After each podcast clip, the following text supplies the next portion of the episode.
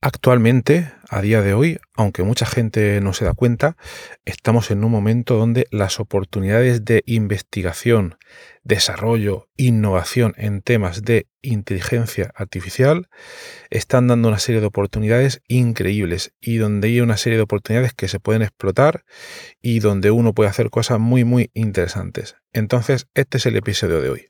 Pero antes de nada, me presento, soy Horacio Pérez y esto es el podcast Investigando la Investigación, el podcast donde hablamos cómo investigan los investigadores para aprender de ellos y para mejorar todos nuestros procesos de investigación.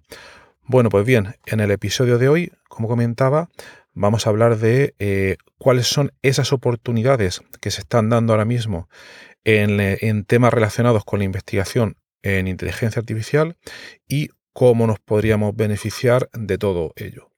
En primer lugar, para que nos demos cuenta de la serie de oportunidades que se nos están dando, que mucha gente no se da cuenta, vamos a retrotraernos en el tiempo y vamos a hablar en primer lugar de la ley de Moore.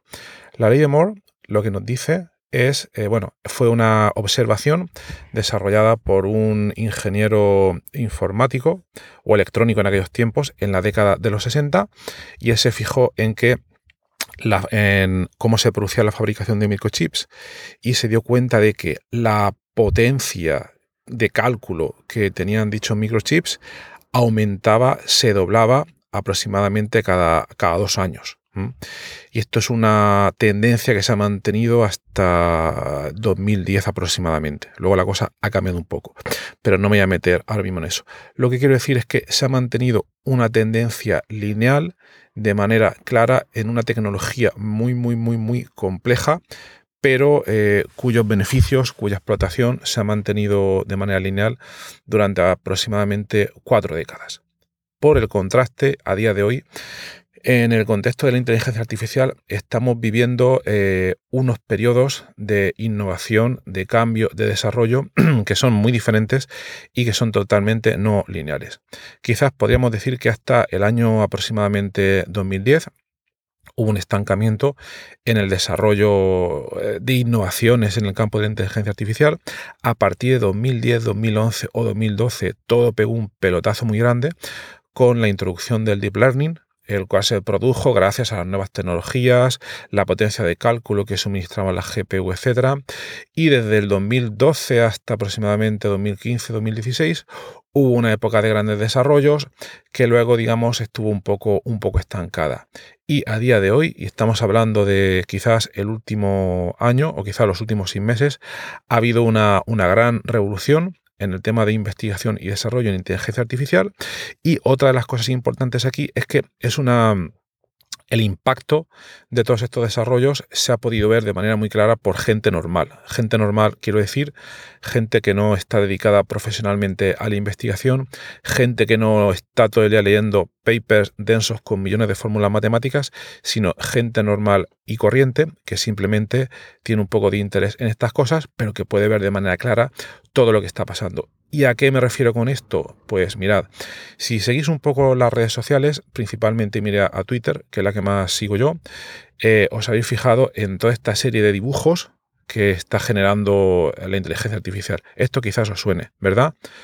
Pues vamos a desgranarlo un poco más. Bien, todo esto empezó a desarrollarse quizás hará unos seis meses con la primera introducción de DOL y eh, una arquitectura basada en inteligencia artificial bueno, lo primero, como he dicho en otros episodios del podcast, mucho cuidado con eso de inteligencia artificial porque inteligencia no hay, son algoritmos. Entonces voy a cambiar, eh, lo he hecho un poco tarde, discúlpame, pero voy a cambiar inteligencia artificial por machine learning.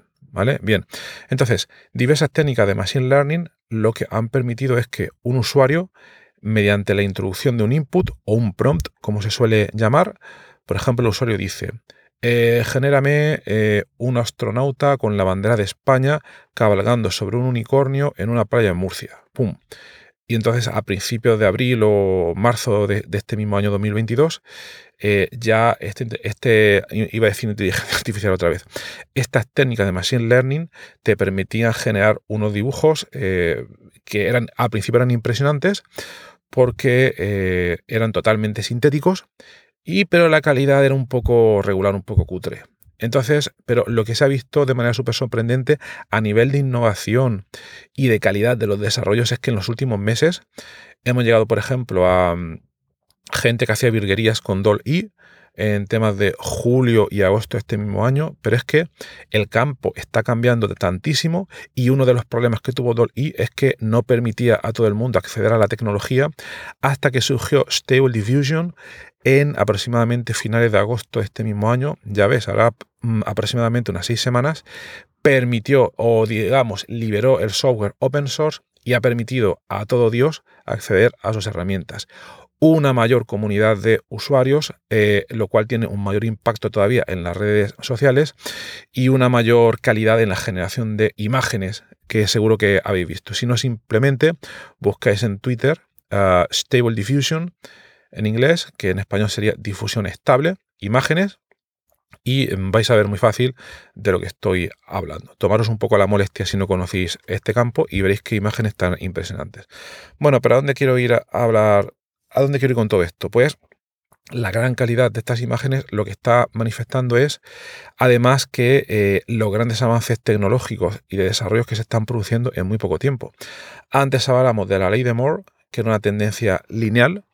Entonces, si eh, el desarrollo de inteligencia artificial que estamos viendo aquí en temas de imágenes eh, siquiera las leyes de Moore, probablemente tenemos que haber esperado dos años más hasta poder ver las diferencias entre los primeros dibujos de DALL-E y los que genera a día de hoy Stable Diffusion.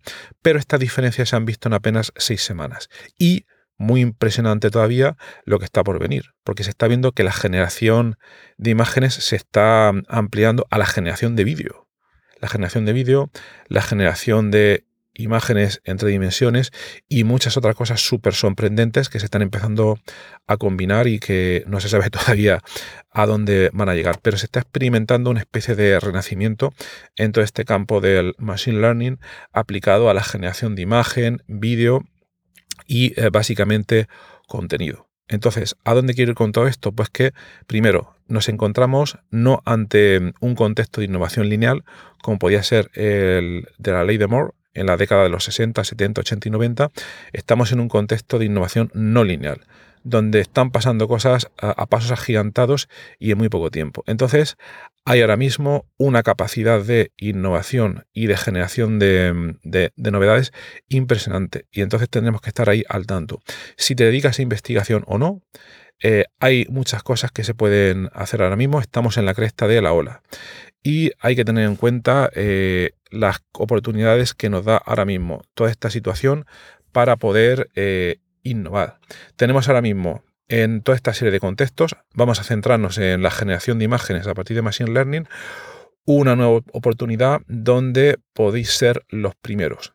Y ya digo, nos podemos ir a los dos extremos del espectro, tanto a investigación profunda en la matemática del Machine Learning para la generación de imágenes a partir de texto, o incluso en el otro extremo del espectro, a generación de imágenes ah, con conocimiento de usuario y donde vais probando cuáles son las combinaciones más eficientes para generar imágenes, qué partido como usuario final se le puede sacar, etcétera, etcétera. No es investigación académica, pero también es una investigación bastante interesante y que puede dar lugar a resultados que le puedan interesar a todo el mundo y que puedan tener a su mismo tiempo un gran impacto. Y además yo creo que si os dedicáis a investigar todos estos temas, eh, yo pienso que puede ser mm, también bastante satisfactorio eh, el estar un poco dentro de toda esa comunidad de, de gente desarrollada llegando a todos los diferentes niveles, a nivel del académico profundo, a nivel de desarrollo de aplicaciones de software, a nivel de usuarios que pueden tratar este tipo de imágenes, etcétera, etcétera. Eh, yo creo que es una oportunidad maravillosa que no habría que dejar pasar, independientemente del grado de investigación o de desarrollo o de interés en el que os encontréis y que eh, sobre todo, sobre todo, es la oportunidad de ser los primeros en nichos muy específicos. Quizás esta, esta serie de oportunidades no se van a dar en, los próximos años porque eh, todos estos desarrollos luego experimentarán un plató de mm, innovación. Ya la innovación será mucho menor, pero ahora mismo es el momento. Entonces, os recomiendo eh, meteros en el tema, en el nivel en que estéis y a sacar el máximo provecho posible, dedicaros a una cuestión bastante nicho, no voy a dar hoy, hoy ejemplos, pero espero que todo esto os despierte bastante la, curiosidad y poco más. Que tengáis un maravilloso lunes y también si queréis estar, como siempre, voy a tratar siempre de terminar los episodios con este tema, apuntaos a mi newsletter, a la newsletter del podcast, que la podéis encontrar en horacio-ps.com barra newsletter. ¿Por qué?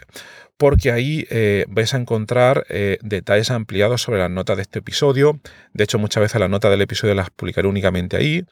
Y muchas otras noticias y de cosas que voy a sacar y que voy a intentar venderte, infoproductos y mi servicio de consultoría. Así que nada más, que tengas un maravilloso día y hasta luego.